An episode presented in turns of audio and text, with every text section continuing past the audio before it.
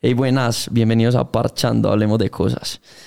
Yo soy su host, Camilo Sus, y como ya saben, aquí traemos gente mostra, gente muy tesa en lo que hace y, y que nos quiere contar un poquito de su trayecto, de, de todo este mundo que los mueve. Y el invitado de hoy cumple los requisitos. Ya saben, pues estamos en Instagram como arroba parchando podcast para que vayan y estén al tanto de todo lo que está pasando con el podcast, los invitados, absolutamente todo. También para que tiren un par de likes por ahí que, que nos ayuda bastante. Ya saben, todos los lunes salen estos episodios en versión de audio en todas las plataformas digitales y los martes salen a través de YouTube en formato de video para que, para que nos escuchen y nos vean también. Eh, que tiren el comentario ahí, lo compartan, eso de verdad nos ayuda muchísimo a crecer y poderle seguir trayendo estos invitados que, que son unos tesos. Y el de hoy, sí que es uno.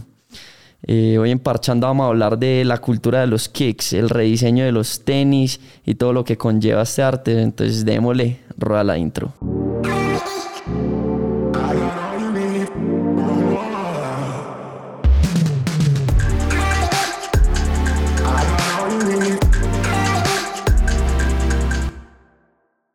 Tenemos pues a un pana graduado de Ingeniería Administrativa desde el 2019, pero actualmente trabaja como rediseñador y, y personalizador de zapatos bajo pedido. Es el propio shoemaker o en habla hispana, el zapatero. Lleva más de cuatro años en el negocio oficialmente, pero su historia eh, por el... y su historia... Eh, y amor por los zapatos, ya cuenta más de 10 años de recorrido, entonces este man ya está metido full en el, en el negocio, ha trabajado y personalizado eh, y rediseñado, que ya vamos a hablar de todo esto, tenis para grandes de la industria, como un par que le hizo a, a J Balvin, eh, Flaco Gallego, ha trabajado con tiendas como Sportage y, y entre otras.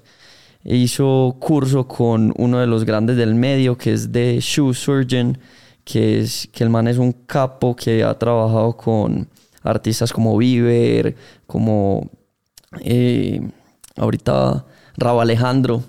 Entonces el man ya está bien, bien posicionado. Eh, en esto el invitado de hoy encontró su norte, lo que lo llama, lo que le gusta hacer en esta vida. Tenemos hoy al primer vallenatero shoemaker porque prefiere el vallenato ante todo. Les presento pues a mi parcero Mateo Castros, alias de Shoemaker. ¿Qué más te Buenas, buenas. Mi negro, un gusto estar acá. Mucho, muy bien, muy gracias. Marica, eh, tremendo recorrido el que tenés. Negro, sí. Eh, ha sido ya muchos años de, darle a este cuento, de, encontrar lo que me apasiona. Creo que, que, hay gente que nace pues para algo y yo creo que yo lo encontré en el camino. Y, hoy en día lo hago, soy feliz con lo que hago, me, emociono con cada par. Entonces vamos a contar un poquito a la gente de qué se trata todo esto. Hey, ya saben pues que pueden encontrar a Mateo en Instagram como arroba de en también arroba moon.artcall y en arroba leis.co-bajo. Eh, en esas páginas ellos están subiendo constantemente un montón de contenido y cosas como relativas a este mundo de los sneakers y hoy vamos a hablar en uno en específico y es en The Shooker. Entonces, parce, comida favorita de todos los tiempos, la que puedas comer todos los días. Sancocho. Sancocho, uy, buena lección. Ah. buena lección, sí, señor eh, parce, sancochi, se me viene una a la mente el de ajiacos y mondongos. Ah, no, rico. Uf. No, es más rico el de mi mamá. parce, es muy sabroso. Nea, series versus películas. Eh, siempre me gustaban más las películas, hoy en día soy muy pegado a las series. me, gustan. soy un, ¿Y qué serie un poco vicioso, un poco vicioso. estoy viendo Blind Spot. Hmm. No, y me he visto hasta novelas de caracoles. Sí, sí, sí me, vuelvo un poco exageradito para verlas y me quedo hasta tarde viendo esas bobadas. Pero bien, bien. ¿Lugar favorito de todo el mundo? Eh, hmm, me encanta en general la playa. Okay. Sí, creo que como a muchos me encanta la playa. Creo que es el, verdadero descanso. Parce, Nike versus Adidas. Obviamente Nike. sí. Mira, Bueno, ¿cómo empezó todo este, todo este cuento de los kicks? ¿Cuándo entraste en, el- en la cultura de los tenis? Digamos que como consumidor entré eh, hace alrededor más o menos 10 años. Entré por influencia de un amigo. Él Ok. siempre había, también por esos lados también empezó a comprar, eh, a ir a los drops, a los lanzamientos, Sí. que para ese momento eran muy pocos en, en Colombia. En esa época Yeezy estuvo muy de moda y él empezó a comprar. Yo no, no, no me gastaba esas sumas en, en ese momento en tenis eh, y por ese lado me fueron gustando. Entonces empecé a comprar como de a poquito. Mi hermana de Estados Unidos me mandaba algo que acá ya no había. Sí. Y digamos que hoy en día, hoy en día se volvieron no solo uno de mis más grandes gustos, sino mi, mi forma de vida. Yo vivo de los tenis y todo su universo. Y Sí. uno de, de- de mis grandes amigos en este momento los, los encontré en ese medio. Trabajando pues como en tenis. Trabajando con, sí, con todo lo que tiene que ver con los tenis. Parce, ¿qué términos hay así que sean súper específicos como para empezar a acostumbrar a la audiencia pues como a todos Eh, estos? eh, sneakers, creo que ya la gente lo está empezando a, a escuchar mucho por ahí, Sí. que ya se está volviendo como más fuerte la cultura. Eh, drop, un drop es un lanzamiento. eh, ¿Qué más? Y ya desde el lado mío, términos un poco más es- es- enfocados en la personalización, en la Sí. customización. Estamos hablando de hormas, estamos hablando de patrón, estamos hablando de, no sé, costuras, ese tipo de cosas. Excelente. Igual ahí vamos explicando si algo. Sí, no, obviamente. La idea es que, que entiendan bastante pues como todo este medio porque me parece que es un arte en sí impresionante. Y digamos que mm, yo puedo considerarme el primero o de los primeros en Colombia dedicado a esto. Sí, Eh, Mi novia y yo, pues de anterior, la marca anterior, pues que, que iniciamos hace más tiempo. Eh, pero específicamente Shuker puedo considerarme como el primero que se dedica 100% a esto y, y de la forma en que yo lo hago, ¿cierto? Porque en Estados Unidos es una cultura supremamente grande que de allá eh, he tomado la Ujú. mayoría de cosas, eh, adaptándolo obviamente a nuestra realidad. Eh, pero, pero entonces sí, digamos que puedo ser el primero. Entonces hay muchas cosas que la gente no sabe eh, al, al respecto. Parce, ¿cómo es la cultura de los sneakers aquí en, en Medellín pues o a En nivel nacional? en Colombia está Sí. creciendo de forma impresionante. Está creciendo Ok. de forma impresionante. Las nuevas generaciones se están uniendo cada vez más. Ya vemos a niños o pelados muy chiquitos metidos, comprando tenis buenos, investigando, aprendiendo. Y las marcas han comenzado a traernos mejores cosas. Entonces, creo que mm, ya se está convirtiendo en una industria grande en el país. eh, también tomando como, como punto de referencia Estados Unidos, que es la capital mundial Claro. donde está todo, los, los grandes artistas, los, las marcas donde lanzan más cosas, donde lanzan Sí. más cosas. Eh, entonces, digamos, pero que vamos por muy buen camino. Eh, puedo considerar que yo soy un impulsor de la cultura.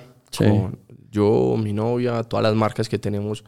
eh, y tenemos amigos muy del medio que, que estamos haciendo un trabajo fuerte en, en- en lo que es crear cultura. Bastante. Eh, recientemente vi que están empezando a hacer inclusive ferias de sneakers. Así es. Eh, el- la primera Sí. Sneaker Society Fue el año eh, pasado, ¿no? fue hace, lleva dos versiones. Ya 2020. tres versiones. Ya de- ¿Qué? Tres versiones. Eh, y cada vez está cogiendo más fuerza, ¿cierto? Eh, tomándonos, tomando como referente, como te dije, las ferias grandes que son el Sneaker con el Complex. Complex con, con gigante. que, que son cosas de otro nivel que se celebran en Estados Unidos. Parce, entonces se podría decir que es que son como uno de los pioneros. Están empezando en el medio. Sí. Es, es algo como relativamente nuevo. Sí, sí, es relativamente nuevo para, para nuestra cultura. Sí. Es, es- es relativamente nuevo, pero hay gran, esa gran acogida por parte de la gente que está cada vez más interesada en todo, esto.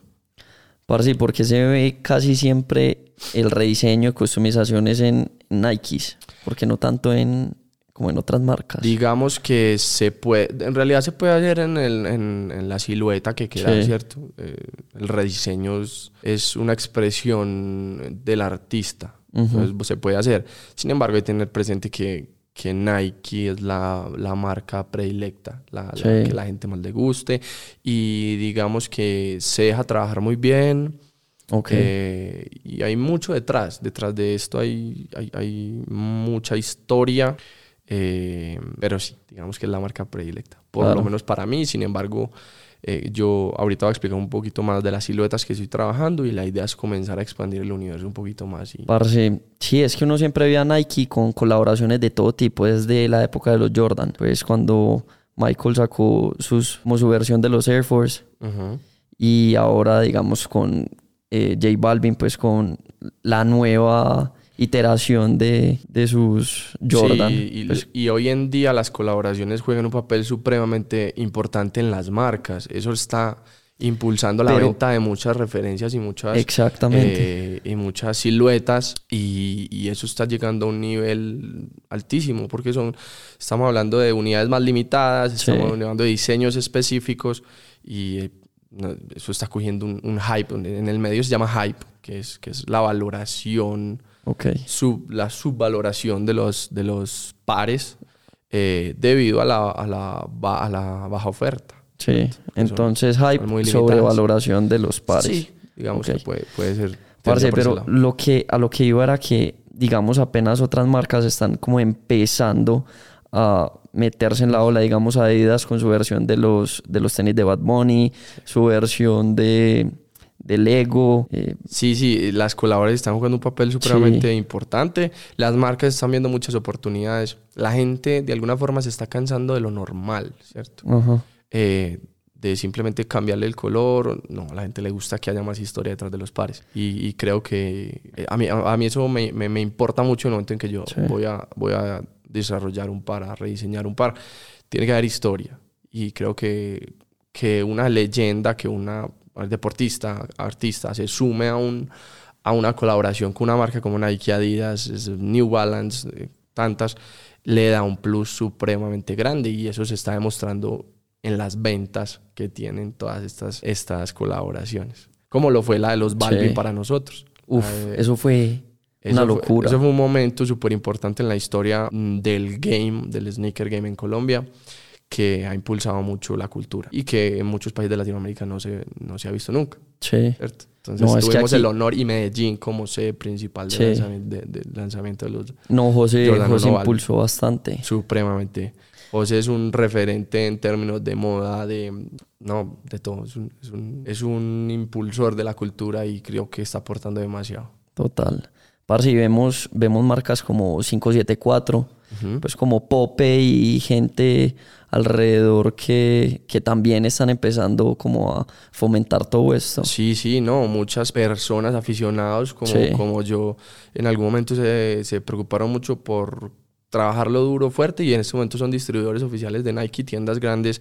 Estamos hablando de, mm, bueno, que sean de colombianos, Hype en Bogotá, Broken Chain, y muchas que vienen detrás, Libur es una que, se- que, que acá en Medellín que le está impulsando mucho la venta de, de ropa, eh, así, así de, ese, de, ese- de esa cultura, pues. Sí. Eh, y seguramente vendrán muchas más. Cada vez hay más, hay más oferta para todos los que nos gusta esto. Parce, has dicho varias veces silueta, silueta, silueta. Siluetas que como la, ref- la Sí, referencia. eso es la silueta, es, es eh, como el, el, el, El modelo. par, el modelo. Estamos Ok. hablando de Jordan 1, estamos hablando Sí. de Air Force One, estamos hablando de... Listo, ¿cuál es tu silueta favorita? Yo soy amante del Jordan 1, Ok. soy amante del Air Force One, me gusta mucho el Air Max 90. Sí, creo que mi colección está, está, está basada más que todo en esas siluetas. Pero si tuvieras que escoger uno para el resto de Uno. la vida, solamente te puedes poner esa silueta. Mm, me encanta el Jordan 1. Ok. Sí, creo que tiene una historia y, y por lo que lo he podido trabajar, porque es la silueta en la que Sí. yo trabajo en este, estoy trabajando más en este momento, creo que me quedaría con el uno. Parce, eh, ¿cuáles son tus referentes, como tus, tus metas, tus aspiraciones en el medio? Bueno, sin duda alguna mi referente eh, principal es, es mi maestro, eh, por el que decidí, o el, o el que me metió en este mundo, que Sí. es Dominic Chambrone, que es de Shoe Sergeant, que es uno, puedo decirle, el más grande o uno de los más grandes. Total. en el medio, en la customización y además de, él, él- además de eso él enseña también a, a la gente a, a customizar. Eh, él sería mi referente y creo que mis metas, eh, sin duda alguna, es como primero eh, que la gente entienda qué hago yo. Es, Mucha gente muchas veces me pregunta que no entiende qué es lo que yo hago, ¿cierto? Es totalmente entendible. Y para mí y esta ahorita primera que te etapa... pregunté, Sí, sí, y es ¿cómo, difícil. Se, ¿Cómo se diría tu profesión? Sí, es difícil. La gente pregunta, ¿cómo usted qué hace? Yo, pues, Sí. yo, en resumidas cuentas, yo soy un zapatero. zapatero fino, pues soy un zapatero. Eh, entonces, esa etapa de educación, la gente, para que la gente entienda qué hago yo, mm, por qué cobro lo que cobro, eh, de qué consta. Ujú. Mm, Y en el medio pasa mucho, bueno, bueno la gente que, que apenas me está comenzando como a ver dice que si de pronto yo no estoy chiviando, son, eso es un tema largo, que eso Sí. lleva muchos años. Entonces ahí es donde entro yo un poquito a explicarle más a la gente de qué consta. Y como yo digo siempre, lo que yo hago no es para todo el mundo, es para la persona que entienda y valore Sí. el proceso que hay alrededor de, de rediseñar un par. Claro, porque pues tenemos pares que valen miles de dólares y la gente no entiende, marica. ¿por Porque qué este un- man está cobrando eso. Cuando yo voy a una Exacto. tienda y lo compro en 100 dólares. Porque este man, Exacto. mi, mi, mi maestro cobra, no, pues estamos hablando de, el más barato vale 4.500. Imagínate. He visto pares en 10.000, 10.000, 11.000 dólares. Sí. Entonces, bueno, ¿por qué valen eso, cierto? Entonces, la gente que le interese. Porque muchas veces sale gente que es un poquito grosera. Entonces, listo, vení, pero ¿por qué, estás, por qué llegas con esa actitud si no entendés qué es lo que yo hago? Entonces, Ajá. esta etapa para mí es fundamental. Por eso estoy feliz de estar acá, contarle a la gente todo lo que pueda, que lo vea mucha gente, eh, porque la verdad lo que yo hago me apasiona mucho y, y- y- y yo soy feliz todos los días trabajando en esto, ¿cierto? Por eso es difícil, Sí. es un trabajo complicado al que le he dedicado mucho tiempo, mucho dinero. Eh, entonces, bueno, la idea es que la gente entienda y, y- y lo vea diferente. Parce, empezaste en todo este mundo personalizando, Sí. ¿no es cierto? Empezaron Moon. Moonart Sí. Munar es de las primeras marcas dedicadas a la personalización de tenis. Munar se dedica a pintar, Sí. es más que todo pintar es arte sobre los pares, darle una, una imagen completamente diferente. Munar lo comenzamos Daniela Martínez, mi novia y yo hace casi cuatro años ya. Comenzó como un día vimos, nos gustó, siempre habíamos sido muy, muy amantes de los tenis. Intentemos y comenzamos como con familia, ¿no? Pues, ambos somos ingenieros, ambos teníamos trabajo en ese momento, comenzamos eh, como haciéndolo por hobby, como bacano. Y los dos hemos sido siempre supremamente manuales, pues un Sí. el ingeniero de por sí es muy manual, es, le gusta estar metido en el asunto. Y yo siempre, no sé por qué, siempre había sido un manual, siempre me han gustado las cosas manuales. Y empezamos así, eh, investigamos un poquito cómo eran los procesos, Ujú. eh, pedimos los materiales adecuados, los trajimos de Estados Unidos en ese momento, traímos un poquito para comenzar a practicar y empezamos como, hey, vamos a hacer para nosotros, los amigos, no sé qué, y Sí. eso empezó a coger un boom, boom, boom, boom, boom, y de aquí a- y pasaron cosas supremamente sorprendentes. Sí. Fue un crecimiento muy exponencial en, para el momento. Y bueno, hoy en día ya yo vivimos de eso, ¿cierto? Y hoy en día orgánicamente tenemos una página que ya va a cumplir los 24 mil seguidores. Orgánicamente, sí. Hemos vendido pares para todo el país. Bueno, todos los días vendemos pares para todo el país. Nosotros estamos sacando, pues hablamos de un promedio de 16 a 20 pares mensuales. Que, que, que todo a mano es, es un boleo. Es un boleo, Es un boleo sí. y la idea, cada vez lo estamos volviendo más marca, lo estamos escalando un poquito más. Ya tenemos gente a, a- a nuestro lado que nos, que nos ayuda con los procesos. Pero sí, muy contentos. Y ahí, ahí comenzamos. Moonart, que lleva casi cuatro años. Eh, vamos para nuestra cuarta colección. Hemos sacado, nosotros trabajamos por pedido, pero sacamos colecciones Sí. eh, cada cierto tiempo numeradas con detalles muy diferentes, colores, tan, tan, eh, para nuestra cuarta colección. Y Shuker nació en ese proceso, eh, estar tanto metidos en el medio. En algún momento yo vi, creo que fue por Balvin, si no recuerdo, Sí. si no recuerdo mal. Fue por J Balvin que algún día mostró que estaba con, con Dominic Chambrone, con Sí. The Shoe Sergeant, y, y yo vi su trabajo y empecé a averiguar y me, y, y me encantó. Esa me atrapó de una. Me parecía supremamente genial el vos coger un par, uno- unos Jordan 1 normales, desarmarlos, volverlos a reconstruir como, como quieras, con tus propias manos, con diferentes cueros, materiales, poder poder sacar cosas rarísimas. Eso para mí tuvo mucho impacto. Eh, tuve la fortuna de conocer a Dominic eh, acá en Medellín. Él vino al concierto de J Balvin en Medellín cuando José cerró gira. Eh, un man supremamente querido, humilde, bacano. Y a partir de ese momento decidí que me iba a meter en el cuento, averigüé mucho su, su, curso, él tiene pues varios cursos en Estados Unidos y yo de hecho iba a hacer el, el, presencial, en algún momento llegó la pandemia, él sacó un curso virtual, tenía menos, menos información, pero lo hice y de ahí para adelante ha sido investigación, mirar trabajos, probar cosas, materiales, eh, técnicas. Y bueno, llevo la marca Shukers llevo dos años practicando, estudiando, investigando, porque cada proceso de desarrollo de un par es, completo. Es completo. Yo tuve que aprender a coser, yo tuve que aprender a, a, pegar, a cortar. Y coser cuero, que no es lo mismo. Coser cuero. Y no, no, hoy en día suélteme cualquier pantalón, yo le cuido el ruedo. Mira, mi abuelita estaría supremamente orgullosa de mí. Eh, al principio era practicando, pues eran cosas muy feas, torcidas, eh, pero hoy en día creo que siendo humilde, mi costura es perfecta. Y el, y el que me diga lo contrario, pues que venga y cosa al lado mío a ver cómo, cómo es de fácil. que me muestre. Y hay pues, mucha diferencia entre los primeros pares a los últimos pares que estoy haciendo, investigando. Me ha tocado introducirme mucho en el, en el mundo del calzado en, en, nuestro país, que es, un, que es un medio bastante artesanal. Bastante. Eh, en, los proveedores, todo es supremamente artesanal, buscando técnicas, buscando aliados, buscando proveedores, pero ha sido un, trabajo, un camino largo, pero muy bacano. Fueron, sido dos años hasta que decidí el año pasado lanzar la marca como tal, eso fue en octubre, noviembre del año pasado.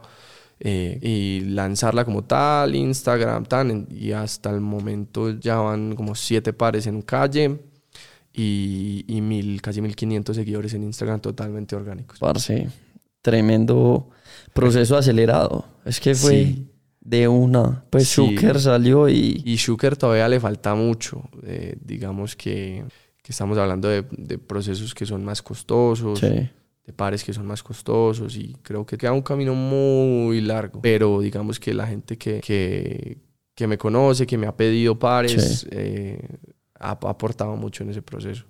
Bueno, digamos en Moon eh, los dos estaban encargados de pintar. Sí, en Moon los dos diseñaban y todos los dos. ¿Cuánto, cuánto, pues cuál era la cuota como mensual que ustedes podían eh, trabajar? Pues, Dani y yo solos sacábamos mensual, eh, no sé, 10 pares.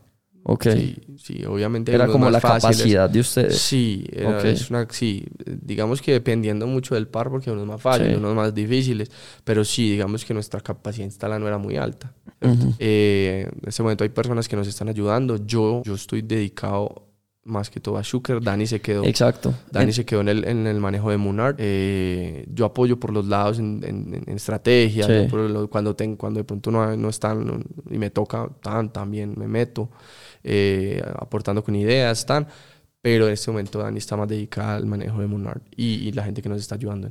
Listo. Entonces, entre los dos sacaban unos 10 por ahí era la capacidad. Sí, más o eh, menos. Sacando, rediseñando una silueta, ¿cuánto sos capaz de trabajar? En este momento puedo sacar dos pares mensuales. O sea, es un proceso un poco más complejo. Es un proceso muy complicado. Y, y bueno, expliquémosle un poquito a la gente de una vez cómo es, cómo es el proceso.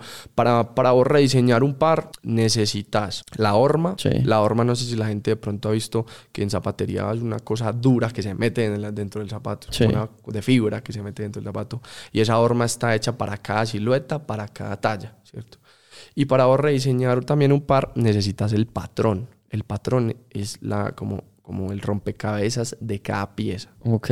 Y de ahí para arriba comenzar cortes, en cueros, interiores, espumas, costuras, paso a paso. Y esto tarda bastante. Eh, yo puedo sacar, en este momento estoy sacando dos pares al mes. Por eso es un proceso mucho más costoso. Todo se hace con mis manos. Todo, todo, todo, toda cada costura, cada corte se hace con, con mis manos. Entonces, cuando sacas la silueta, pues o ¿cómo se llama este bloque de fibra? La horma. La horma.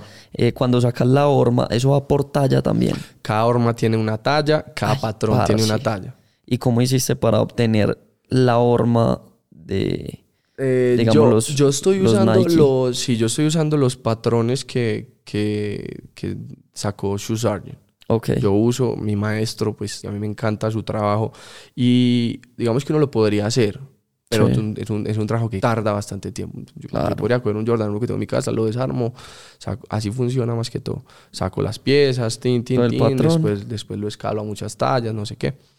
Pero a mí me gusta, él lleva muchos años en esto, es un patrón Sí. ya aprobado, una horma ya aprobada, y yo uso sus, sus, sus hormas y, y sus patrones. ¿Y de dónde salen las hormas aquí, pues, en, Eh, en Colombia? Yo pedí una, la de él, me la Ok. mandaron de Estados Unidos y acá en la industria del calzado. sí. Ok. No son muchos los que lo hacen, los que hacen específicamente lo que se llaman los temas de escalamiento de patrones y hormas, pero sí hay, hay empresas que, que también le meten. Como te dije, el mercado acá es muy, muy artesanal, es muy de tradición. Sí. Son hijos que aprende el papá les enseñó, eh, o son muy pequeños o son muy grandes, ¿cierto?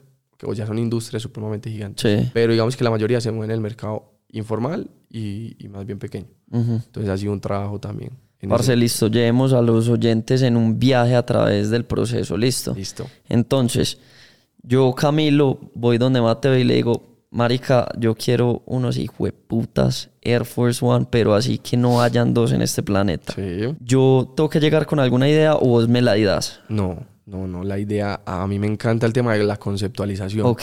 Me siento con vos, bueno, ¿qué te gusta? ¿O qué, qué tenías en la cabeza? O decime, o decime qué te marcó. Parce, a mí me te- gusta muchísimo eh, los tenis blancos o, Sí. o claritos. Me gustan bastante. Listo. Siento que combinan con todo. Listo. Bueno, idea inicial. Entonces de ahí entraría yo. Listo. Entraría yo. A mí, yo hago antes de entregarle al cliente, eh, bueno, empezar pues con el proceso, Sí. yo hago un diseño digital.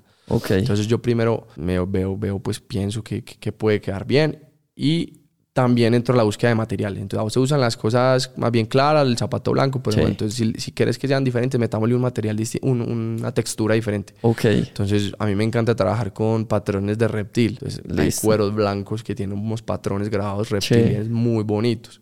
Entonces, vamos ahí. Entonces, mira qué tal. Entonces, lo, lo plasmo. Yo tengo pues los cueros, miro bien mis proveedores. Hacemos el diseño digital, te lo ¿Y, mando. que- ¿qué y nos vamos para el centro a una peletería o, o No, qué? en realidad no lo tenés que hacer vos. Yo, yo Ok. hago todo el proceso. Yo te entrego ahí, mira esto. tan. ¿Te gusta? ¿Te Listo. gusta eso? Sí, sí, Así gusta. quedaría. Ok. ¿Te gusta? Listo, vamos para adelante. Entonces ahí ya entro yo a, a toda la etapa pues, de- del diseño. Entonces empiezo con el corte de las piezas, eh, la costura, la unión de las piezas eh, por partes, el pulido de los bordes. Estamos hablando de... eh, se tiene que hacer para que quede muy pulido, entonces que la punta, la punta tiene que ser un material más duro para que quede firme. Estamos hablando de los interiores, corte de espumas, interiores, mis interiores, todo, la mayoría son de cuero. Entonces. El interior de mis Jordan 1 son de cuero. Eh, detalles específicos. Entonces, unión. eh, La unión como tal, el armado completo del par, el lom, es, es- es un- es- es complicado porque eh, pasa que te equivocas. Entonces, bueno, ya no me pasa tanto. Al principio me pasaba mucho, pero entonces no le puedes entregar algo así al cliente. Entonces me devuelvo. Si te dañaste una pieza, corta la pieza, desarma, vuelve a empezar. Ah, fue Ya no tanto, ya no me pasa, Sí. ya no me pasa nunca, Sí, pero, es pero alto al el retroceso. Es, es un reproceso porque tocaría volver a empezar. Entonces, eh, la- después la parte de la suela, la- entonces pues, ya cuando tenés toda la estructura, entonces tenés que montarlo sobre la horma. Ujú. La horma, entonces la horma es la que te da la forma del par. Entonces, Sí. la horma se pone un- un- una fibra por debajo, es como un cartón por debajo donde vos vas a unir el, el, el, el, par. Sí. De hecho, a la gente de YouTube, para que no se pierdan el, el capítulo de YouTube cuando salga, aquí traje uno, el último par que estoy haciendo. Acá dentro está la horma. Ok. Yo lo que debo hacer es montar lo que ya tengo, Sí. dejarlo secar, pulir bien todo, para ya después hacer la unión en, el, en, la, en la suela. Ok. Esta suela, que es el donante, el Sí. par que yo deconstruyo, que yo desarmo, yo lo llamo el donante, porque es el que nos va a proveer eh, específicamente la suela, a veces algunas marquillas, depende según la necesidad del diseño, Ok. más que todo la suela, para hacer ya la, la unión en la, en la suela. Es un trabajo que tarda alrededor de semana y media, todo, Ok. dándole duro. Pues trabajándole todos los días. todos los días. Parce largo. Digamos, este, estos pares que traes aquí, ¿qué tienes para mostrarnos? Bueno, traje dos pares. Eh, el último que estoy haciendo, bueno, este es uno de los primeros, bueno, para la gente para que vayan a YouTube, cuando, cuando salga el capítulo, que si es bacano, para eso los traje, para que la gente los pueda ver. Este es uno de los primeros eh, pares que hice y de los primeros que yo dije, me quedó muy bien. Sí. ¿Cierto? Porque ya mi, mi nivel de costura estaba muy bien, los detalles estaban muy bien. Después de esto me he perfeccionado, he aplicado otras técnicas, pero, pero digamos que sí. Este es un, en un tono como beige nude totalmente, en perdón, en toda la superficie. Y el último par que estoy haciendo, que es un, una adaptación okay. Eh, que se para gustado mucho en las redes, que he subido algo del proceso. Yo siempre subo algo del proceso para que la gente vea y entienda qué es lo que yo estoy haciendo, ¿cierto? Entonces ahí en mi Instagram está todo, el, todo un proceso de muchos de los pares. Eh, es una adaptación de los, de los Nike SB eh, que se hicieron en algún momento eh, como el concepto de Freddy Krueger, Sí. la película de Freddy Krueger. Ese par, ese par tiene una historia muy, muy, muy peculiar porque ese par nunca salió a la venta. Ok. Creo que hubo algún problema con los permisos de los dueños del, del, del, contenido de Freddy Krueger. Sí. Y nunca se pudo sacar a la venta. Algunos pares sí, sí quedaron en, en, en, circulación. En pues. circulación. Y son pares que en ese momento valen dinero del dinero del dinero, porque son pares que nunca se lanzaron. Entonces hay muy poquitos en manos de, de, personas comunes. Esta es una adaptación de esa silueta, de, ese, de esa referencia sobre el Jordan 1. Yo en este momento solo trabajo sobre el, el, Jordan 1. Ok. ¿Cierto? Porque es del que tenés la horma. Mm, ni, no, porque yo tengo de varios. Ok. Y el proceso se puede hacer, es un proceso largo, pero yo no voy a migrar a otra silueta sin haber perfeccionado una silueta. Yo no voy a salpicar. Entonces, si no tengo, ya pues pronto estaré comenzando a, a desarrollar, a practicar, a, a, trabajar sobre otras siluetas, pero yo dije, bueno, hasta que no tenga una que yo diga, eso está melo yo no, yo no me voy a migrar porque estaría zapoteando. Sí, yo soy muy crítico y soy, trato de ser muy, muy correcto con el proceso, ¿cierto? Yo quiero que la gente a mí me vea como, además de que soy un apasionado y soy, y soy usuario de, todo, de todas estas siluetas de las marcas como tal, de Nike, Adidas, no sé. Eh, quiero que a mí me vean como un embajador de la marca, ¿cierto? Claro. Yo, obviamente, todos los pares que son los donantes son pares originales, comprados en, en tiendas oficiales. Sí. Y eso es lo que la, muchas, muchas veces la gente no entiende. Entonces, yo compro los pares originales, la marca se lucra de cada par que yo compro y yo trabajo como artista, que es mi lienzo, viene siendo estas respectivas siluetas, ¿cierto? Aquí está el Freddy Krueger. Con este razón las manchitas de sangre y todo. Sí, pues atención al detalle a lo más mínimo. Sí, y, y, la gente que, que, sabe de historia y esos, los sneakerheads que me siguen, les ha gustado mucho y me, estoy esperando que, que, guste bastante en el medio para lanzarlo. Yo creería que la siguiente semana okay. Eh, al, al, mercado a ver cómo responde la gente. O sea, esto es un proyecto que está sacando este es Sí, sí, este es para mí. Este sí, porque a veces también tengo ideas, pues yo trabajo con la conceptualización de la gente, lo que la gente tenga idea, pero también saco tiempo para desarrollar mis propias ideas, es supremamente importante. Eh, y este era uno de los que tenía hace mucho tiempo, y este es un para el que le he gastado alrededor de dos meses eh, probando que el cuero sí sea de los mismos tonos, que, que el patrón de verde y rojo eh, quede muy similar, las manchas de sangre son hechas por mí, obviamente entonces probar tonos, probar pinturas, probar tintes. Claro, ensayo ensayo, por allí. Ensayo y error. Y, y, es un par que, bueno, tuve tiempo y en este momento lo estoy tratando de sacar adelante. Y vienen más ideas por ahí que, que, son propias. Parce, ahorita hablabas de que compraste los zapatos originales y que la marca se lucró de eso. claro. Digamos, en este proceso de rediseño no hay algún problema o conflicto con las marcas por eh, tema de estar utilizando su logo. Sí, sí, esa es, esa es la pregunta que siempre tiene la gente. Sí. Eh, resulta que Nike, sin, Nike, la mayoría de las marcas sin querer, ellos eh, aprueban, bueno, como que impulsan mucho esto, ¿cierto? Ok. Eh, porque al fin y al cabo le están dando crecimiento a la marca sí. en, en, el top mind de la gente, ¿cierto? Nike pues viene siendo la, la top mind de, de, todas las personas cuando hablamos de tenis, o la mayoría pues. Entonces digamos que Nike de forma indirecta apoya mucho esto. eh, a no ser de que vos vayas en contra de los, de los, de los intereses, no, de, las, de, la, de, los, lineamientos. lineamientos. de la marca, y eh, de que no te estés lucrando de forma absurda. Entonces ha pasado en la historia que, que algunas demandas contra, contra em, empresas que se han apropiado de, de, las siluetas y han hecho mal uso o, han estado en, contra o han, violentado los lineamientos de las marcas.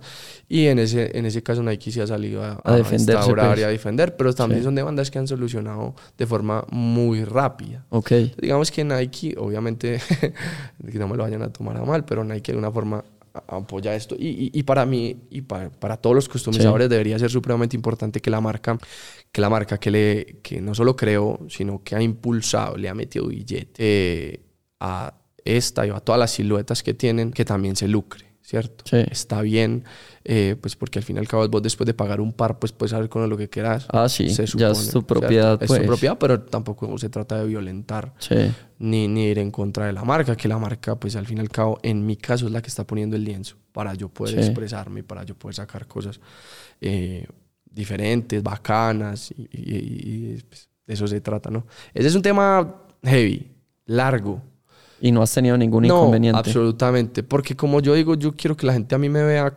como eh, un, exponente. de la marca, un, un, fan. Sí. Eh, y digamos que también me he asesorado mucho en, temas legales. Sí, sí, he visto en todos tus posts siempre tenés pues como un disclaimer. sí, sí, yo, yo me he asesorado mucho en temas legales, un grupo de abogados eh, especialistas en propiedad intelectual, cómo me puedo meter, cómo no violento.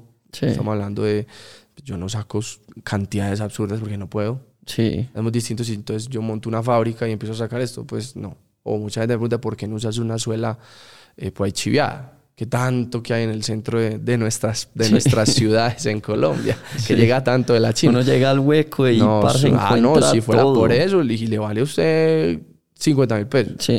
Pero de eso no se trata, ¿me entiendes? Claro. Yo soy fan, aficionado y quiero que las cosas se hagan bien hechas. Y por eso respetas la marca también. Por eso respeto profundamente el, pues en este caso que estoy trabajando Nike y, más adelante pues la marca que, que, vaya a trabajar. Ese es un tema muy, muy importante para mí. Ahorita estás mencionando de que no te gusta zapotear, que es a todo con esta horma y después pasas a la siguiente. Así es. Ya la tenés pisteada, ya le, ya le hiciste ojos. Claro, no, ya he hecho pruebas y todo, no. Sí, no, yo ya voy a migrar a Air Force One. Uf. Sí, mi, una de mis otras siluetas favoritas. Ya he hecho algunas pruebas. Mm, vamos a ver con qué Estoy esperando que la gente me conozca, vea lo que estoy haciendo sobre el Jordan 1 y ya con el tiempo migrar a otras siluetas. Parce, pero indirectamente, pues como que cuando creces vos, crece también toda una cultura que no solamente se relaciona con zapatos. Pues como que los sneakerheads eh, tienen una cultura alrededor mucho más amplia de variedad de productos, etcétera. Entonces, yo creo que esa página se te está creciendo mucho por eso, porque, porque estás cargando como toda una cultura detrás a eso. Esa es la idea de impulsarlo y, y digamos que mi trabajo me permite llegar a, a mucha gente. Porque si, bueno, si de pronto a vos no te gusta el Jordan 1, no sé, de un color determinado, o si, entonces yo, yo puedo abrir un poco más el espectro en términos de diseños. En, estamos hablando de que es un par que nadie más va a tener, nunca va a quedar un par igual, porque al fin y al cabo se hace con estas manos. Entonces estas manos que en algún momento entonces que la costurita quede un poquito más para acá, entonces que el corte quede un poquito más para acá. Obviamente yo garantizo o trato de llegar a un grado de, de, perfección y detalle muy, muy bueno y soy muy crítico con eso. Pero hay cosas, parce, que digamos haga esas manchas dos veces ah, igual. exactamente, nunca va a pasar. Específicamente el Freddy Krueger, no, eso no va a pasar porque estas manchas... Sí salpicado. Entonces, ningún par va a quedar igual. Por ese lado, ningún par va a quedar igual. Volele a eso pincel. Exacto, no, este, este, sí, este, este específicamente nunca va a quedar igual. Como, como no era ninguno igual el, el, el, SB. Ajá. Sí, Eso es bacano. Para mí eso... Y cuentan historias. Para mí, más que ser acumulador de zapatos, porque a mí me gustan pues mucho los tenis y, trato de comprar. A mí me encanta que, que el par para mí tenga como una historia, ¿cierto? Entonces que en algún momento, ah bueno, que el chiquito siempre quise este par. el Balmin tiene una historia supremamente grande, como lo adquirí, como todo. Y muchos pares que yo quise durante mucho tiempo, o pares que tienen historia, alguien me lo regaló. Para mí me gusta que los pares cuenten algo más que volverme un acaparador. Eso, no, no, para mí no tiene mucho sentido. Parce, cuando entras a, el negocio a full y decís como que, marica, esto es un negocio viable, como que ya en Colombia eh, hay como un colchón que me va a respaldar. Sí, digamos que eso sucedió con Munar. Yo terminé mi práctica de la universidad, la hice en Nielsen, sí. Eh, que, es una, que es una compañía encargada de estudio de mercado. Em, la hice en Nielsen, volví a la universidad a terminarla y mi novia estaba trabajando en familia. En ese momento, pues nosotros también ya habíamos comenzado a pintar y se nos estaba disparando el boleo. Entonces nosotros, después de estudiar todas las tardes, nos, nos, juntábamos para terminar los pares. Eh, acabé la universidad y dije, no, no, pues voy bien aquí, me voy a tirar por este lado. Yo siempre he sido de familia emprendedora. ¿cierto? A mí el emprendimiento me encanta, por eso digamos que no solo es Moonart, no solo es eh, Shuker, sino que también está Leisco. Entonces digamos que he buscado diversificarme también, porque me encanta el emprendimiento de aprovechar oportunidades. Eh, y de hecho Daniela en ese momento estaba en familia, ella decide, bueno, se le acaba el contrato en familia porque ella se quedó un poco más después de la práctica y pues buscamos trabajo, pues, como vas a buscar trabajo, ok, pues necesitámosle hasta un tiempo más. A ver qué pasa. Y lo que pasa es que ya los dos vivimos de esto, de todas las marcas. Y pues a nosotros los tenis son los que nos pagan las cuentas. y pues bueno, no es fácil. El emprendimiento es un cuento complicado, como lo han dicho muchos de, los, de las personas que han estado aquí sentadas. Sí. Que, que también son emprendedores, que han hablado del emprendimiento. Eh, es muy difícil, es mucho trabajo. Nosotros pues solo hasta este momento estamos comenzando a bajar nuestras horas diarias de trabajo. Nosotros pues trabajábamos, o sea, a mí me pasaba que en algún momento que tuve el estudio pues en mi casa, trabajaba hasta las 2 de la mañana, 1 de la mañana, que practique aquí, que haga esto, que haga esto. Eh, en este momento ya no estamos bajando esos, esos, las cargas tan bravas porque ya nos estábamos hasta enfermando, manteníamos ojerosos, con sueño, no sé qué. Sí. Eh, es un, pero es muy gratificante. ¿cierto? Ya pues estamos un poquito más y eso que todavía nos falta mucho. Nos falta, ¿Cuál, cuál es el momento más gratificante del proceso de un par? No, no, entregarlo. Sí. Ese es el proceso. ¿Ver el cliente o Sí, sí, ver el cliente que le guste. pues, digamos, con Sugar me pasa mucho que es algo que yo hice con mis manos. ¿Cierto? Mm, yo me corto a veces haciendo un par, o me meto un martillazo, una puntilla, o me clavo una puntilla. Entonces, digamos que literalmente puede que, que, los pares tengan mi sangre.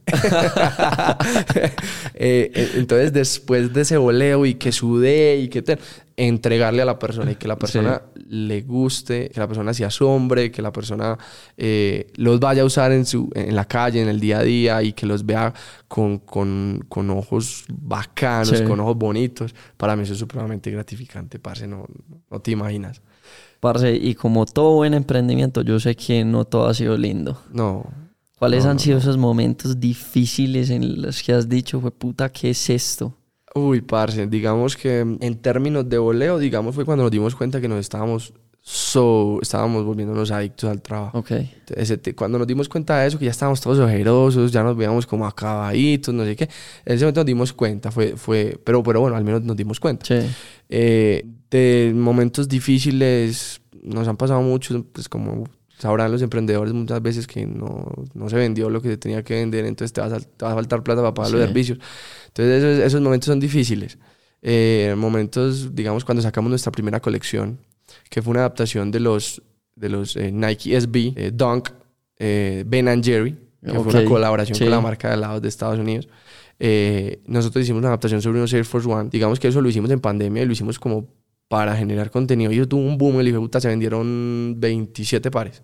Ok. 27 pares, entonces nosotros nos, comprometimos a entregar, nos comprometimos a entregar 27 pares en un mes. Eso fue... Fue puta un boleo increíble porque el par tenía mucho detalle. Demasiado. Desde la caja, desde el interior, que era un tie-dye, el interior de la espuma era todo un tie-dye completamente, la plantilla, todo el par estaba recubierto por algún tono. Eh, la caja, eso fue un boleo increíble. Estuvimos unas dos semanas y media, todos los días hasta la una de la mañana. Todos los días mi casa parecía un reguero, entonces todavía una, toda la mesa habían 25, 27 pares de plantillas.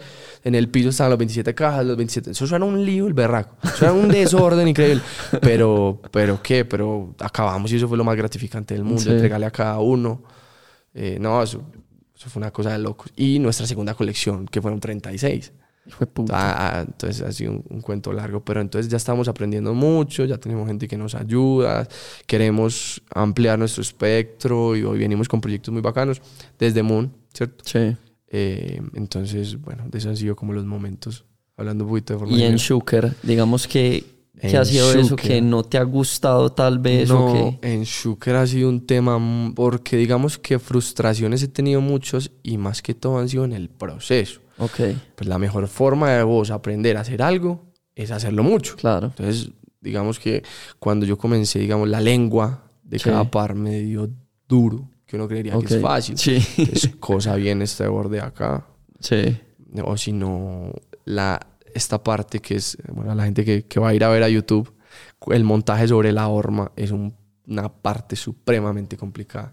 Es que apretar ese cuero debe ser apretar es muy complicado, que la punta te queda alineada. Exacto.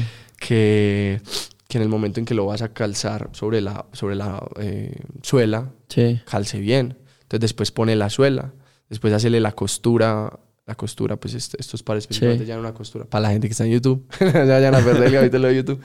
La costura de, de la suela, la unión, es un tema que tarda como hora y media, dos horas. Y de no quitarle el ojo, porque eso es dele. Yo veo que eso tiene huequito y huequito. Huequito tras huequito, entonces haga nudo interno, voltee, tan, tan, eso es un cuento. Entonces yo trato de mostrar mucho eso en Instagram para, que, para que la gente pues que, que de pronto le interese un poquito más vaya a mi Instagram y lo, y vea pues los procesos que los trato de subir mucho para que la gente entienda. Eh, e-, esa fue una de mis primeras frustraciones, la, la, la, puesta sobre la suela fue una de las grandes frustraciones. Eh, algún momento hice un par para, para, una persona que es muy sneakerhead y, y, yo lo mandé creyendo que era pues que me había quedado perfecto y el man dijo, ve, le noté esto ay, eso sí me puede haber dolido en el... yo sé que mi pana Alex lo va a escuchar, pero yo creo que, que, la gente pues que me sigue y que ve el proceso entiende, entiende un poquito que también es un proceso. ¿Y entonces qué pasó con ese par de Alex? No, no, el, man, pues él, él, entiende totalmente, porque él también es, es, es seguidor pues de los procesos, él es muy, muy, muy purista. Sí porque, porque es un perro viejo que sabe, sabe mucho del tema. Eh, pero no, él, dijo, no, yo te entiendo totalmente. Claro. Eran cosas que yo dije, pues esto no lo ves y no. Entonces, que, ay, que mira que, que, es un poquito de la punta, no sé qué, que de pronto el tono está un poquito más brillante. Uy, no, no, no, no. Eso, eso para mí fue golpe en el pecho, pero creo que él, él, fue, él fue muy amable, entendió totalmente, pues entendió que también era por su condición de crítico. Eh, pero también te ayuda a crecer. Claro, eso es lo que yo. Pero yo ah, le decía a él, no siquiera me dijiste, porque entonces ya le vamos a poner mucho cuidado a, esto. porque es que yo, yo soy muy crítico y quiero que cada par que salga de mi estudio, que ese hijo de madre le encante, que quede perfecto. Entonces yo ya cada vez busco más que entonces como cómo voy a, pues busco procesos nuevos, más avanzados o busco técnicas diferentes, porque porque pues yo hice el curso tuve un curso que es un curso importante, pero digamos que aprender, investigar y, probar son base fundamental del día a día. Hoy en día yo ya me siento pues mucho más confiado en cada parte, yo ya coso a ritmos ágiles, yo ya pego a ritmos ágiles, corto a ritmos ágiles, pero, pero siguen siendo partes que hay partes que que me siguen causando bastante dificultad, pero por, porque me toca hacer mucha fuerza, sudo, no sé qué. Entonces, pero no, digamos una comparación de los primeros pares. Yo guardo todos. Yo de hecho los guardo todos para algún momento si alguien quiere pues, pues mostrarlos en Instagram o algo. Eh, esa comparación de esos a estos ya hay una diferencia abismal. No, claro. Es el proceso, es también entender el proceso de vos como artista, porque es eso. Así es. Y después de, de, dos años que yo estuve que investigando, que practicando, entonces yo dije, bueno, yo, yo no había lanzado la marca mucho antes porque yo dije, tengo que tener algo que sea bueno algo que pueda mostrar. Que llamaríamos el mínimo viable, ¿cierto? Que, que, que, que, hablando pues... Ahí entró el ingeniero. Ahí entró el ingeniero Mateo. El mínimo viable, porque yo no quería salir con cualquier barra pues horrible. Entonces en el momento que yo dije, bueno, esto, esto me gusta, está, está bien hecho, sé que le falta, sé que falta por aprender, pero ya quiero comenzarle a mostrar a la gente mi proceso, ¿cierto? Entonces, bueno, la diferencia ya es, es, absurda, ya me siento mucho más confiado, y, pero todavía digo, hey, no, quiero más, quiero llegar a un grado de perfección increíble. ¿Y vos en Latinoamérica cómo ves este movimiento? Se está moviendo, hay muchos, bueno, no son muchos. ¿Y epicentro? Eh pues es que México será un epicentro por ser tan cercano a Estados Unidos. Puede ser, sí, total. Eh, pero después de México, en Chile se mueve mucho. Bueno, que he podido tener eh, acercamientos. Sí. Mm, pero en forma, en forma, no, digamos que Colombia, sí, porque no es algo a, la, a lo que la gente le dedique tanto tiempo, ¿cierto? Porque son cosas que tardan mucho en aprender y la gente de pronto no le gusta dedicarle tanto tiempo al cuento. Entonces digamos que, que, Moon, por ejemplo, Moon es muy pionero porque Moon puede ser de las primeras, si no me atrevería a decir la primera, pues de las marcas que se dedican 100% a la personalización a través de la, de la pintura de tenis. 100%. mucha gente dice, ah, ¿por qué no pintan blue jeans? ¿Por qué no pintan? Y pues bueno, sí, sí, pues si nos va a pagar yo se lo pinto, pero no todos nos gusta son pintar tenis. Y le creamos contenido y utilizamos los mejores materiales. Eh, y encontrar eso, no, hay mucha gente que durante el tiempo se ha se ha lanzado a pintar zapatos. Muchos artistas, muchos grafiteros y ni no puede que mucho antes de que nosotros naciéramos, pero, pero ninguno se ha dedicado 100% a eso, a crearle contenido, a, hacer las cosas bien, que para nosotros es, es, es, ley de vida, hacer las cosas bien con cada proceso. Entonces, digamos que mm, hay exponentes pero vamos a ver qué tanto duran, ¿cierto? O como, como la gente puede creer que yo no voy a durar. Se trata de claro. camellarle, mejorar, sacar contenido, mostrarse, hacer las cosas bien y tú no se va yendo pues con el tiempo. Parce, highlight de la carrera hasta el momento, así momento más épico. Eh, no, para mí, en The Shooker. Sí. Sí, pues, entregarle el para a Balvin, entregarle el para ¿Cómo fue eso, weón? eh, bueno, para la gente que no sabe, en Long Beach, en, en Los Ángeles, se hace el Complex Con. El Complex Con puede ser la feria dedicada a los tenis y a, la, pues, toda esta cultura streetwear y todo esto. Puede ser la más grande del mundo. Yo sí creo, parce. Sí, yo me atrevería a decir que es la más grande, la más icónica, ¿cierto? Yo, y el año pasado, eso es en noviembre, se celebra en noviembre, eh, tengo muchos amigos del medio que iban a ir y todo el cuento. Eh, me uní a ese parche. El año pasado, J Balvin era invitado especial. Era invitado especial, tenía un super eh, stand. stand, sí. Un super stand donde vendía su merch y todo el cuento. Entonces yo dije, no, el par, yo ese par lo había diseñado para Sneaker Society, para exhibirlo en Sneaker Society. Que es la feria Que es la feria que se hace en Medellín. Yo lo había hecho con el concepto de la feria. El concepto de la feria era sostenibilidad. Entonces digamos que el par, el par que yo, que yo hice fue, fue diseñado eh, con base en este concepto. Entonces, el par fue diseñado, fue, fue ejecutado con material reciclado, cuero reciclado. Entonces, digamos que mis proveedores de cuero me, me, me mandaron todo, todos esos retazos pequeños de cuero que de alguna forma ellos o regalan o venden por, por mil, dos mil pesos, pues, lo que, lo que casi que es desecho, ¿cierto?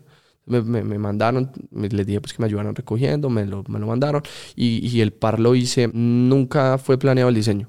Simplemente fue, ah, bueno, este, este, esta pieza del Jordan cabe en este pedacito de cuero, se va. Se fue. Entonces todo, el, todo el par era diferente. Todo el par tenía colores, texturas, materiales diferentes, que al fin quedó supremamente bonito. Pues yo me sorprendí porque algo que vos ni pensaste ni planeaste, sino que fuiste cortando ahí, porque yo lo quería así. Yo dije, vamos a ver qué sale. Eh, quedó muy bonito y yo ese par lo, lo exhibí en Sneaker Society. Y bueno, cuando se dio lo de, lo de el Complex Con, yo dije, lo voy a llevar. se lo va a llevar a Balvin, ¿cierto? Sí. Entonces estábamos muy pendientes, amigos míos. eh, Y eh, sabías la talla y todo. Sí, claro, no, eso, eso uno lo encuentra en internet. Bueno, no es tan fácil, pues, pero uno, uno, uno se la rebusca. Eh, entonces, tenía amigos que, que, que eran conocidos de, Sí. de alguna gente que estuvo, pues, em, que, que trabaja, pues, alrededor del stand, de Balvin y toda la vuelta. Y, y les di, en algún momento nos encontramos con Dave. Dave, eh, Film, Film- Film by Dave es el fotógrafo de, de José, que en ese momento Sí. estaba allá. Y le dijimos a Dave que, que si nos podía ayudar. El man, le agradezco. Estaba ahí la otra, Dave le mandó la foto a José por WhatsApp ahí al lado de nosotros. José, mira lo que te trajeron. Ah, qué nota, de una, ahorita me lo entregan, que ya ahorita voy para allá. Pues él estaba, Sí. no había llegado todavía. Y, y apenas llegó, eh, no dejaron pasar a la gente, sino que se- se- en el stand de él Sí. cerraron todo, pues cerraron con unas, con unas vallitas. Sí, Eh, y no estaban dejando entrar gente porque había demasiada gente. claro. Entonces solo la gente como los amigos de él o los que estaban en ese momento en el Ujú. stand, no sé qué. Entonces Dave, Dave eh, me ayudó a entrar por un ladito. Tan, se los entregué, padre, Sí. le gustaron, hey, que muchas gracias, el man supremamente. Yo ya lo había conocido hace un tiempo por, por gente en común, pero él supremamente querido lo recibió con, con mucho cariño. Nos tomamos la foto y no, pues, parce, eso, eso, yo subí todo el contenido a The Sí. Sugar, eso explotó las redes y, y de hecho hay fotos muy bacanas pues del momento eh, para la gente que, para que vayan y lo vean eh, y digamos que ese ha sido uno de los momentos bacanos. Además pues de, de, de sobrepasar pues cada una de las frustraciones que tengo en el proceso de, de aprendizaje, pero Claro. ese ha sido uno de los momentos top. Y idea esos valen cada... No, valen cada, cada puntilla punta, clavada. claro, no. Sí, sí, sí. Sí, no, eso me lo disfruté mucho, parce. Y le agradezco pues a todos los amigos que estuvieron en ese momento conmigo, que, que iban pues mis Sí. amigos, que me ayudaron y estuvieron ahí, apoyaron y grabaron y que Sí. una chimba y yo estaba ahí Y de... el propio Trópico Cao que se fue. Sí, fuimos, fuimos varios. Sí. Había mucho exponente colombiano que estuvo en la feria. Parce, y esos son para vos tu par favorito, pues que hayas hecho con... Eh, sí, yo creería que sí. Digamos que sí, ese es el más icónico que he hecho hasta el momento. Mm, yo creo que con cada par que hago, cada par nuevo que hago, ese es mi favorito. ¿Por qué? Porque entonces aprendo algo diferente, entonces claro. trato de que me quede más Tiene sentido. perfecto. Trato de ti, uno le coge cariño. Y este- digamos, el último que acabaste de hacer. este, ah, bueno, el último que acabé de hacer, que para que lo vayan y lo vean en Instagram, fue un, un par en tonos negro y café. que uno diría como que no van, No pero va. se ve brutal. Era, era, era todo en patrón de reptil. sí, Entonces, bueno, cuando uno piensa en patrón de reptil puede decir, bueno, está un poco cargado, pronto mañecito, no sé Sí. qué, pero, pero los tonos, eh, la verdad, se ve un par demasiado es- estilizado, un par demasiado, con demasiada clase, huevón. sí. No, ese, ese par quedó muy bonito, es un par muy rígido, el material se dejó trabajar Ok. muy bien.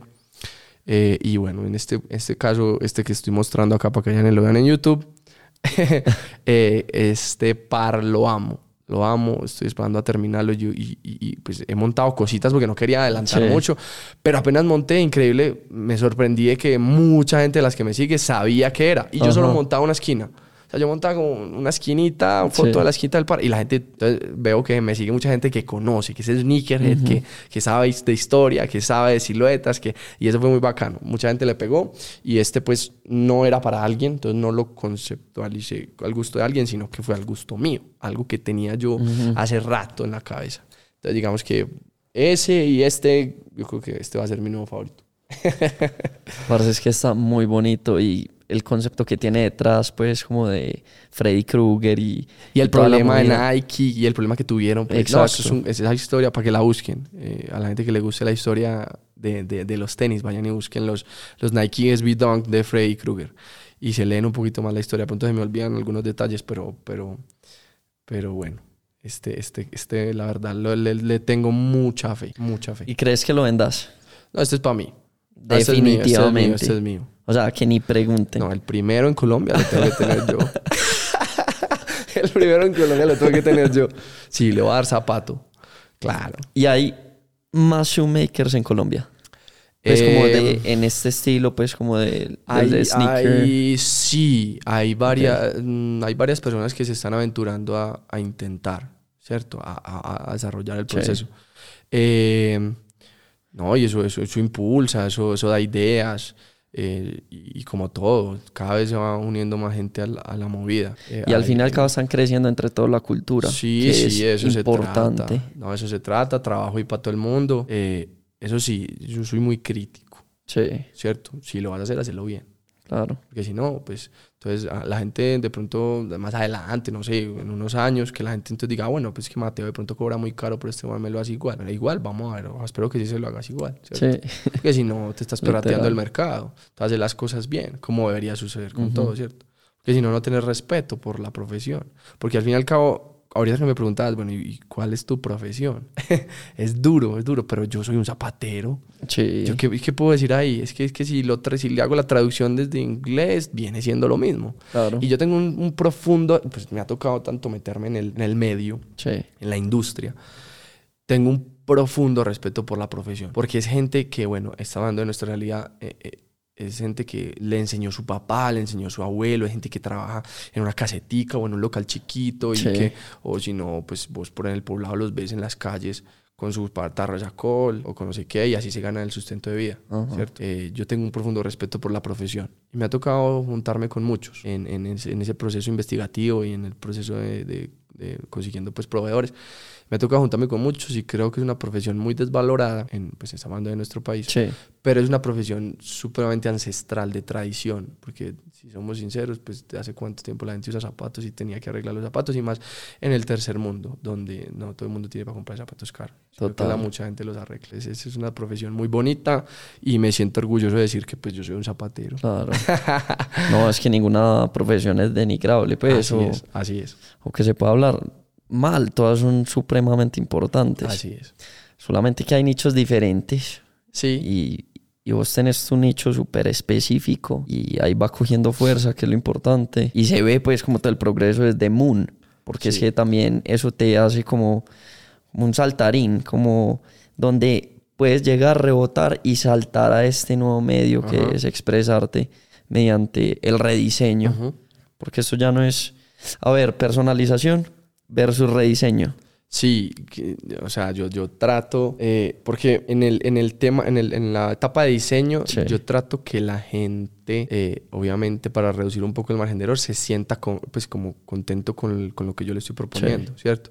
Digamos que tomo una idea tuya, pero también me gusta meterle mi, mi, parte. Claro. Entonces yo te lo personal, personalización va un poco más en, bueno, yo hago como lo que vos quieras y ya. Pero el rediseño, digamos que yo le meto un poco de mi conocimiento, de mi experiencia, de mi arte.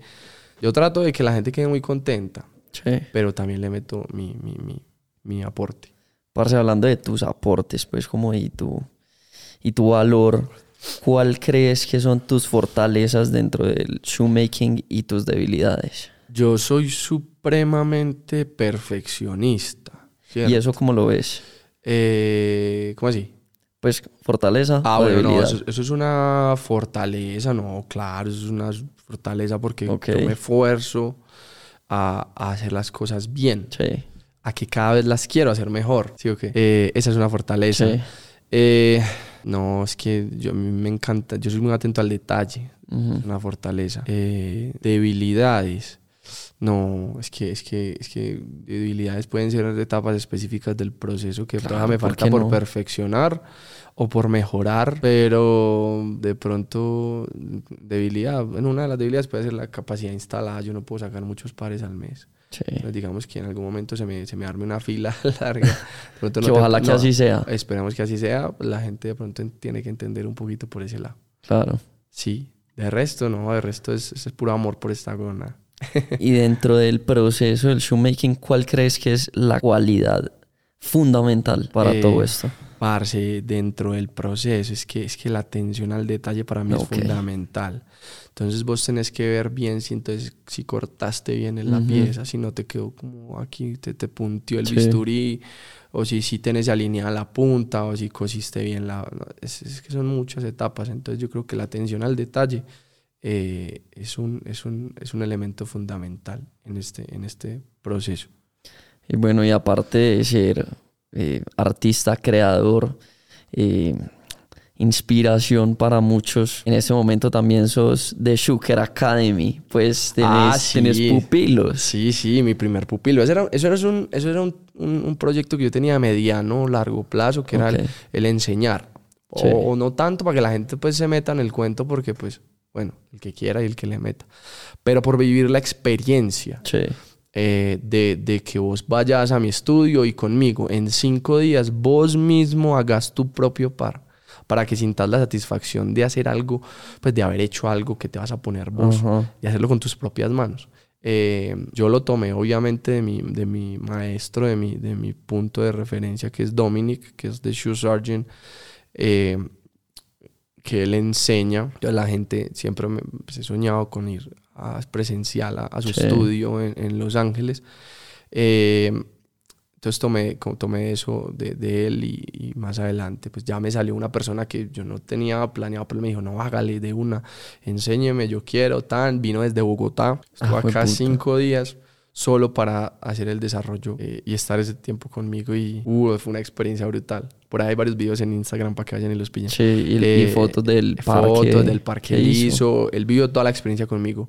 Fue al centro conmigo. Sí. Eh, fuimos donde todos los proveedores, él mismo, pues entre los dos yo le ayudé a elegir el, diseño, a conceptualizarlo todo, y él mismo probó materiales, aprobó los materiales, cortó todo, obviamente con mi, con mi acompañamiento, pero él vivió la experiencia completa y pues no, se fue feliz para Bogotá, eh, que es algo muy satisfactorio que vos mismo hagas pues algo con tus propias manos, ¿no? Sí, eso, y la idea es que la persona que se anime, eh, más adelante voy pues subiendo más cositas, más, más información del curso a, las redes eh, para que se anime de una yo feliz. Eso, eso me gusta mucho.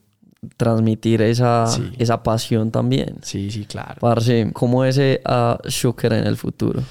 Parce, mm, no, no, yo, yo, yo quiero volverme una inspiración para la gente, ¿cierto?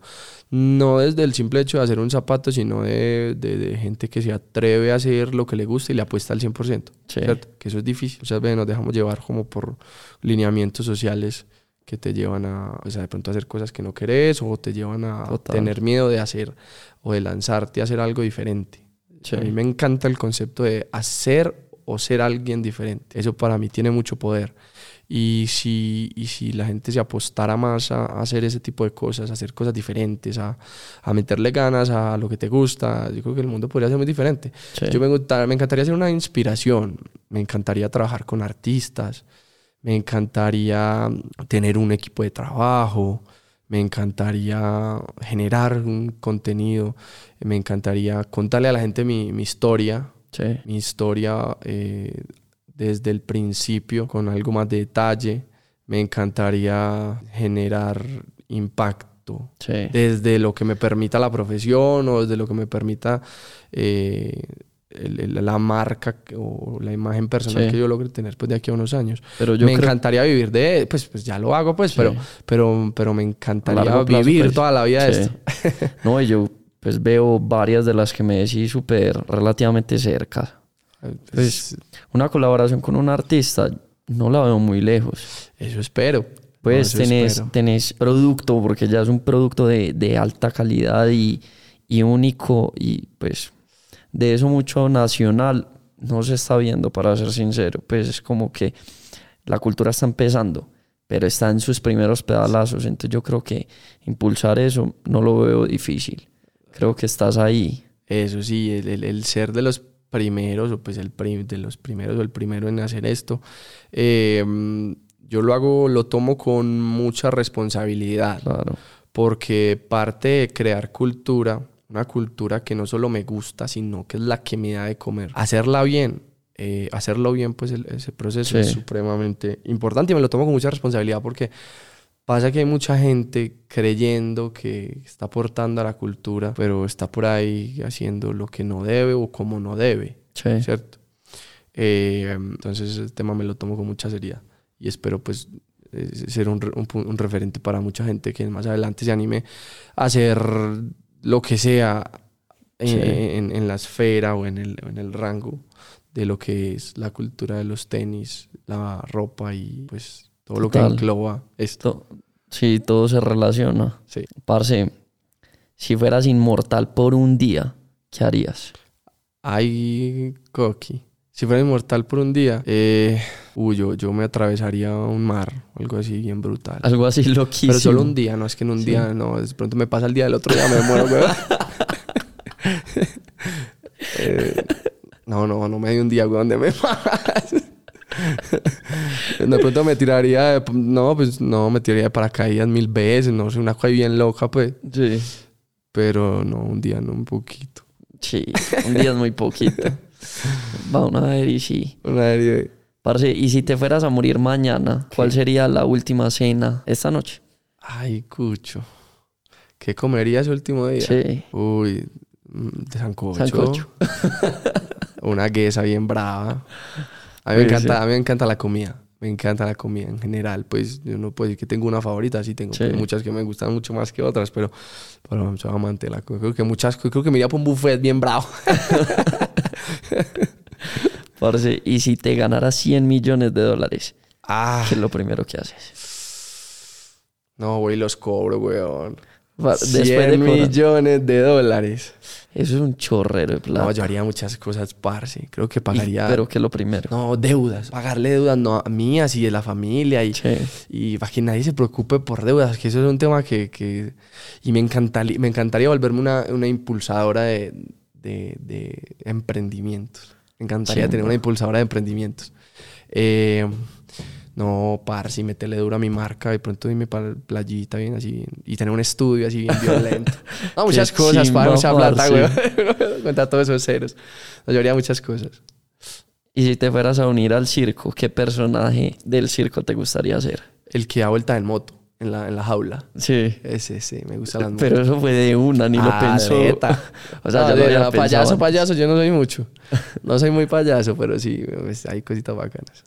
Parce, Teo. Nada, mil gracias, weón, por, por estar aquí emparchando con nosotros. No, Eh, marica. Ya se acabó tan rápido. ¿Sí o Pues, pucha, aquí se le va uno de una. Esto se hablando, acá uno hablando de lo que le gusta. Parce, no, y hablando de lo que te gusta, haces un proceso impresionante. O sea, mucho detalle, mucha cosa detrás de cámaras que uno lo que ve en Instagram es todo el producto lindo, bonito, chévere, Sí. pero cuántos pares o cuántos retazos de cuero no hay por allá atrás, Sí, sí. guardados, tirados. Sí, sí, eso es lo que, lo que yo trato y que la gente entienda. Y quiero mostrarle a la gente, pero pues a veces no se puede. Eh, y, y el amor que tiene uno por lo que hace, ¿no? Claro. Eso. Total. No, parce, y no, yo- y se nota. Sí, Se sí, nota. sí, a mí me gusta mucho. Me saca muchas canas, pero me gusta mucho. Mi negro, yo feliz de estar acá, feliz de contarle a la gente. Eh, quería venir hace rato, soy usuario fiel del, del podcast, me encanta escucharlo. Gracias. Escuchaba muchos, la calidad del podcast es brutal, la calidad de los invitados es brutal. Conozco a algunos de los que han venido y también sé que han hablado con mucha propiedad y mucha pasión de lo que hacen. Eh, y eso se nota de una. Entonces, a la, a la gente le recomiendo para que vaya a escuchar los otros capítulos, eh, que, que van a poder aprender muchas cosas, porque de hecho yo he aprendido muchas cosas. Son temas de los que uno pues, muchas veces no sabe, Sí. eh, muy variados, eh, para que vayan y lo escuchen. Y vean el YouTube que, que el nivel que le mete Juanca a esto es brutal. Este estudio, esta, este set, brutal. Mil gracias, parce. Es que la verdad no creo que ustedes no se merecen menos. Uy, no. porque, porque para mí es un honor tener a cada uno de ustedes y poder enseñarle a la audiencia algo, una profesión nueva, un proceso nuevo. Eh, parce, para mí es, para mí es todo y, y haberte traído hoy en un tema que nunca antes se ha tocado en este podcast. Un tema que nunca antes como que creo que se ha hablado normalmente en una conversación Sí, así sí, con sí. panas. Pues no, hablemos de ser zapatero. No, Sí, no, parce, no eso es muy raro. mucho. Eso es muy raro y, y más con la calidad que lo estás haciendo. Y no, y se nota, pues los que están viendo el video en YouTube, pues vean la calidad de esos, de esos, de esos sneakers, es, Sí, sí. impresionante. Gracias, mi negro. Yo feliz de, de haber estado acá y contarle a la gente un poquito más de lo que hago. Y ya saben pues que pueden encontrar a, a Mate en Instagram como arroba de Shuker, también arroba moon.artcall y en arroba lace.co rayita al suelo. Eh, parce, algo que quieras promocionar, que quieras agregar.